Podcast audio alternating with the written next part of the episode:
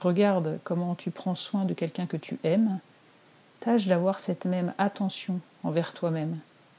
Quand on aime quelqu'un, on devance ses besoins, on est attentive à ce qui peut lui faire plaisir. Nous sommes très créatives. Soyons-le aussi pour nous aimer nous-mêmes.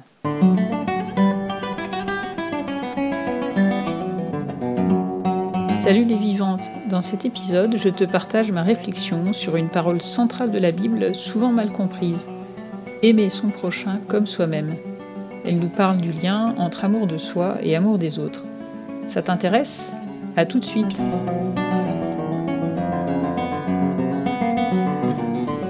Bienvenue à toi dans ce nouvel épisode du podcast Plus de vie, un podcast par des femmes pour des femmes. Plus de vie, c'est une thématique par mois, déclinée à travers des interviews, des partages, des réflexions et des méditations. Et c'est pour toi, femme qui cherche à être toujours plus vivante et incarnée. Buen camino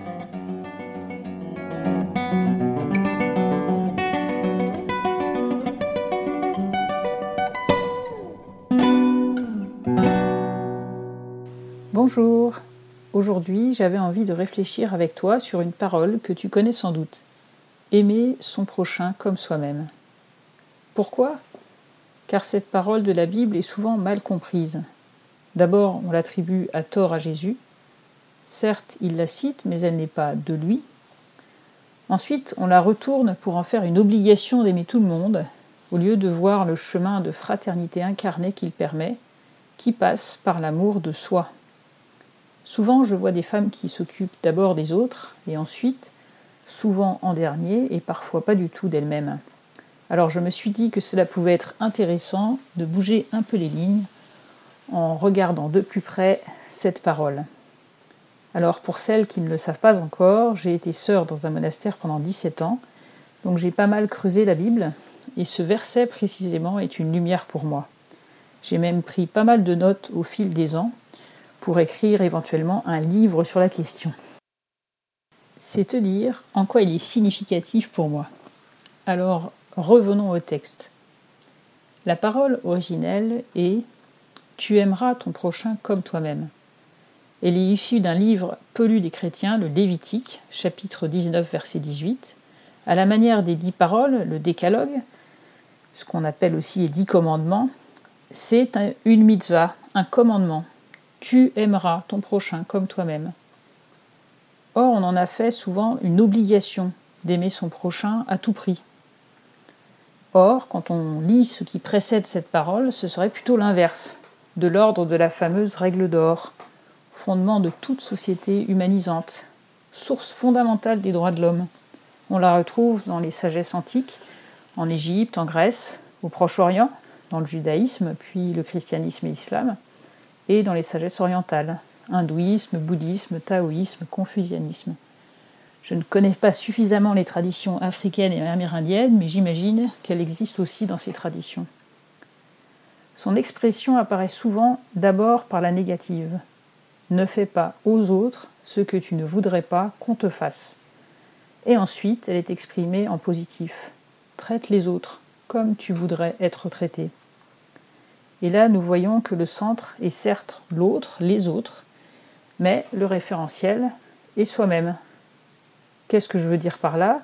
Si je dois traiter les autres comme je voudrais être traité, cela veut dire que je suis la référence et donc que je me traite bien moi-même. Et du reste, nous le savons, quelqu'un de dur avec soi-même va être habituellement dur avec les autres. Donc si nous revenons à notre maxime biblique, il y a deux pointes dans cette phrase. Certes, tu aimeras ton prochain, que l'on retient le plus souvent, mais aussi comme toi-même, qui suppose que la personne qui se tourne vers l'autre pour l'aimer s'aime d'abord elle-même. Si elle ne le peut pas, si elle ne sait pas le faire, cela va être difficile pour elle de le faire pour un étranger, pour un autre, pour son prochain. Mais d'abord, que signifie ton prochain? Prochain, c'est la personne dont tu es proche par la vie. Les personnes qui partagent ta vie, tes voisins, tes collègues, tes amis, les personnes que tu croises. Cela ne veut pas dire que tu t'entendes avec tous tes prochains, mais le prochain, ce n'est pas un ou une inconnue ou l'autre bout du monde. c'est la personne que tu côtoies ou que tu croises dans la vie quotidienne, que ce soit le SDF qui fait la manche à l'entrée du métro, la personne avec qui tu chantes à la chorale ou cette étrangère de passage à qui tu indiques sa route. C'est quelqu'un que tu vas voir, même une seule fois, à un passant, ou par une rencontre fortuite sans suite, ou de façon régulière, une commerçante, ou que tu choisis de faire ton prochain, comme tes amis, ton conjoint, ou parfois qui est là par les circonstances, parce qu'elle a acheté la maison à côté de chez toi, parce qu'elle travaille dans la même entreprise que toi. Ensuite, il est intéressant de lire les versets qui entourent Tu aimeras ton prochain comme toi-même. On se rend compte de ce qu'aimer veut dire. Aujourd'hui, aimer a pris un sens quasi uniquement affectif. En gros, je t'aime si je ressens quelque chose pour toi. En fait, dans la tradition biblique, il n'en est pas ainsi. L'amour passe par des actions que je pose, ce que je fais, mon comportement, ce qui est plein de sagesse. Voici quelques extraits de versets qui le précèdent. N'exploite pas ton prochain, ne le vole pas. La paye d'un salarié ne doit pas rester entre tes mains jusqu'au lendemain. N'insulte pas un sourd et ne mets pas d'obstacle devant un aveugle. Ne te montre pas calomniateur de ta parenté et ne porte pas une accusation qui fasse verser le sang de ton prochain. Tu vois que c'est alors très concret, on n'est pas dans les belles paroles et des belles déclarations d'amour. On pourrait traduire cela autrement en disant Tu aimeras ton prochain quand tu fais ceci, quand tu évites d'agir ainsi.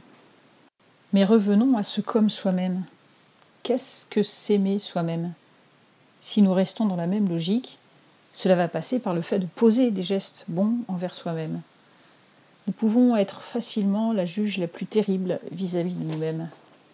À l'adolescence, j'avais noté dans un petit carnet cette parole biblique du sage Ben Sira, qui disait Celui qui est dur envers lui-même, pour qui serait-il bon? Concrètement, pour moi, c'était un appel à la douceur. Qu'est-ce que cela veut dire? Comment je peux être douce avec moi-même, comment je suis patiente envers moi-même, comment j'accueille le fait d'être moins en forme certains jours par mois, comment je me donne ce dont j'ai besoin, un temps de solitude, un temps avec une amie, un temps gratuit. Qu'est-ce qui me ferait du bien ici et maintenant? Aller marcher, prendre un bon bain, dessiner, danser S'aimer, cela passe aussi par se soigner, prendre ce rendez-vous médical que je reporte sans cesse. Une sœur de la communauté, où j'allais entrer quelque temps plus tard, m'avait eu une fois alors que j'étais encore étudiante. Elle m'avait dit, alors que je partais, Prends soin de toi. J'avais fait un signe de tête, l'air de dire Cause toujours, tu m'instructionnes. Et elle avait alors ajouté Comme si tu prenais soin de ta grand-mère. La chute était très pertinente car elle voyait bien combien j'étais attentionnée envers ma grand-mère et sans doute beaucoup moins à mon égard. C'est un peu à cela que j'ai envie de t'inviter. Regarde comment tu prends soin de quelqu'un que tu aimes. Tâche d'avoir cette même attention envers toi-même. Quand on aime quelqu'un, on devance ses besoins, on est attentive à ce qui peut lui faire plaisir. Nous sommes très créatives. Soyons-le aussi pour nous aimer nous-mêmes. Saint Augustin a dit Mon amour est mon poids. Ça faisait référence à la pesée des âmes lors du jugement dernier. Et je vais peser davantage si j'aime davantage. Et cet amour inclut l'amour de soi. Et toi, qu'est-ce qui te fait du bien? Que décides-tu de faire aujourd'hui pour t'aimer? Quel acte concret, précis, spécifique aujourd'hui Enfin, un des signes de notre amour est aussi le temps que nous donnons. Quel temps te donnes-tu pour toi, à toi?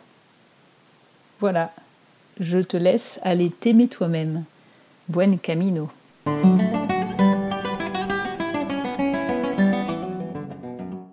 Dans mon prochain épisode, tu pourras rencontrer Brigitte Matthews, massothérapeute québécoise, qui nous parlera du lien entre notre corps, notre estime de nous-mêmes et nos émotions.